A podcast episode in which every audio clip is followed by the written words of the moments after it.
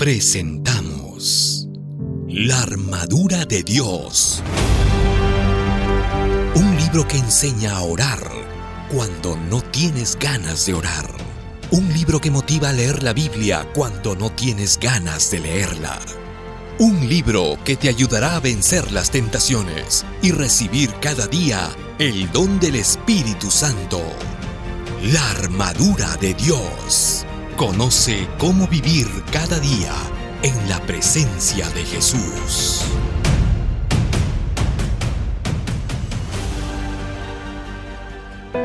Bienvenido. Gracias por estar con nosotros. Día 8. Dile a Dios que no tienes ganas de orar. Lo peor que te puede suceder es que, porque no sientes ganas de orar, no ores. Si te duermes sin conversar con Dios, el enemigo habrá ganado la batalla. Entonces, te voy a dar algunos consejos que te servirán en esta lucha espiritual.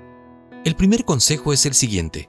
Cuando llegue el momento de dormir y no sientas ganas de orar, o te encuentres tan cansado al punto de dormir sin orar, o de simplemente repetir aquella oración de siempre que no dura más de tres minutos, apenas para calmar tu conciencia, simplemente acuéstate, pero mientras no venga el sueño, en vez de pensar en cualquier otra cosa, conversa con Dios acostado.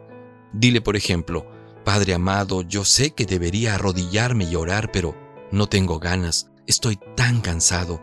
Hace mucho tiempo he perdido la voluntad que tenía al principio de mi experiencia contigo. Estoy preocupado, no sé qué me sucede. A veces me siento un hipócrita yendo a la iglesia y esforzándome para cumplir todo, cuando en realidad soy este pobre pecador que ves aquí, sin ganas de orar. Pero te pregunto, ¿qué estás haciendo en ese momento? Estás orando. Tal vez no estés arrodillado, pero estás conversando con Dios como si fuese tu mejor amigo. Estás siendo sincero y honesto con Dios, diciéndole lo que realmente sientes y no simplemente repitiendo lo que crees que le puede agradar. Así se empieza y a medida que aprendas a conversar con Jesús de pecho abierto, percibirás la santidad del Maestro y llegará un momento en que sentirás tanta admiración por Él que de manera natural te arrodillarás para conversar con tu Dios. No te canses tanto que pierdas las ganas de orar. En los tiempos en que la televisión estaba en la época de oro, el promedio de los peruanos miraba de 25 a 30 horas de televisión por semana. Eso daba casi 4 horas por semana, y la mayor parte de ese tiempo era de noche, después de la cena y antes de dormir. Es lógico que después de haber estimulado tu imaginación tanto tiempo antes de acostarte, al llegar el momento de dormir, no sientas ganas de orar, pero te voy a dar el segundo consejo. La próxima vez que mires la televisión antes de dormir, haz un pacto contigo mismo. ¿Qué pacto? Que le contarás a Dios lo que viste, en los mínimos detalles. De este modo, si miras la televisión durante una hora, tendrás que contarle a Dios lo que viste, y esa conversación con el Señor durará también por lo menos una hora. ¿Qué te parece? De esta manera, si no disminuyes el tiempo perdido en la televisión, aumentarás tu tiempo de oración. Pero a medida que el tiempo pase, entenderás que hay mejores formas de usar el tiempo. Hasta aquí estoy hablando de la oración establecida, es decir, de aquella oración que haces al levantarte y al acostarte. Pero la vida de oración no se limita a ese tiempo establecido, sino a vivir permanentemente en espíritu de oración. De eso hablaremos en el siguiente capítulo. Tú nunca estás solo. En los momentos que escribo este libro amanece, y no hay sol, mejor dicho, sí lo hay, pero no puedo verlo porque una neblina pesada me impide. ¿Cómo podría no haber sol? El sol siempre está allí, en el mismo lugar, no cambia nunca, pero a veces el clima es ingrato. Las condiciones atmosféricas parecen fieras asustadoras, nubes negras, truenos y relámpagos envuelven la tierra, o una neblina densa como la de hoy lo deja todo sombrío. Sentado frente a la computadora, miro a través de la ventana y al ver el día triste y ceniciento me vienen a la mente las luchas de esta vida. Hay días así.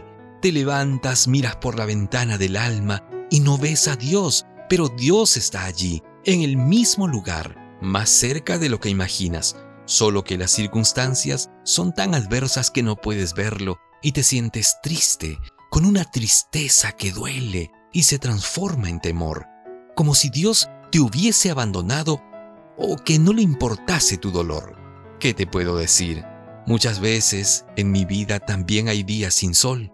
Soy humano y por más que busco a Dios, hay ocasiones en que me siento andando en medio de la neblina, pero yo sé que Dios está allí, solo que quisiera verlo y tocarlo. Eso es parte de nuestra humanidad, ¿sabes? Solo creemos en las cosas que nuestros ojos ven y que nuestras manos tocan. Por eso necesitas conocer mejor a Jesús a través de la oración y del estudio diario de su palabra. En este momento puede ser que tu vida esté envuelta de neblina densa. Tu humanidad puede hacerte sentir que Dios te abandonó, pero no le creas a tu corazón. Cuando las cosas no salen como quieres, cuando todo te parece sombrío y el barco de tu vida parece naufragar, mira más allá de la tormenta. Por encima de las nubes no solo brilla el sol, sino que Dios controla el universo y con toda seguridad está también en el control de tu vida. Pero nada de eso será posible si no aprendes a conversar con Dios como si fuera tu mejor amigo. Por eso, sigue escuchando este libro, sigue leyéndolo si lo tienes, en el cual te presento ideas que te ayudarán a vivir una vida exuberante de comunión con Dios. ¿Cuál es el desafío para hoy? Lo peor que puede suceder es no orar. Entonces, cuando no sientes ganas de orar, esta noche, antes de dormirte, haz lo siguiente. Si estás cansado y no tienes ganas de orar, acuéstate y mientras te llegue el sueño, dile a Jesús que no tienes ganas de arrodillarte y llorar y que esa actitud la tienes casi todos los días. Después, en tu oración, confiesa con sinceridad a Jesús tu verdadera actitud frente a la oración, para que Él pueda ayudarte en esta necesidad. Esta conversación con Jesús, si estás solo, debe ser audible y si estás acompañado mentalmente. ¿Qué te parece si hoy empezamos con esta práctica? Hemos presentado La armadura de Dios, el último libro del pastor Alejandro Bullón. Conoce cómo vivir cada día en la presencia de Jesús. Hasta la próxima.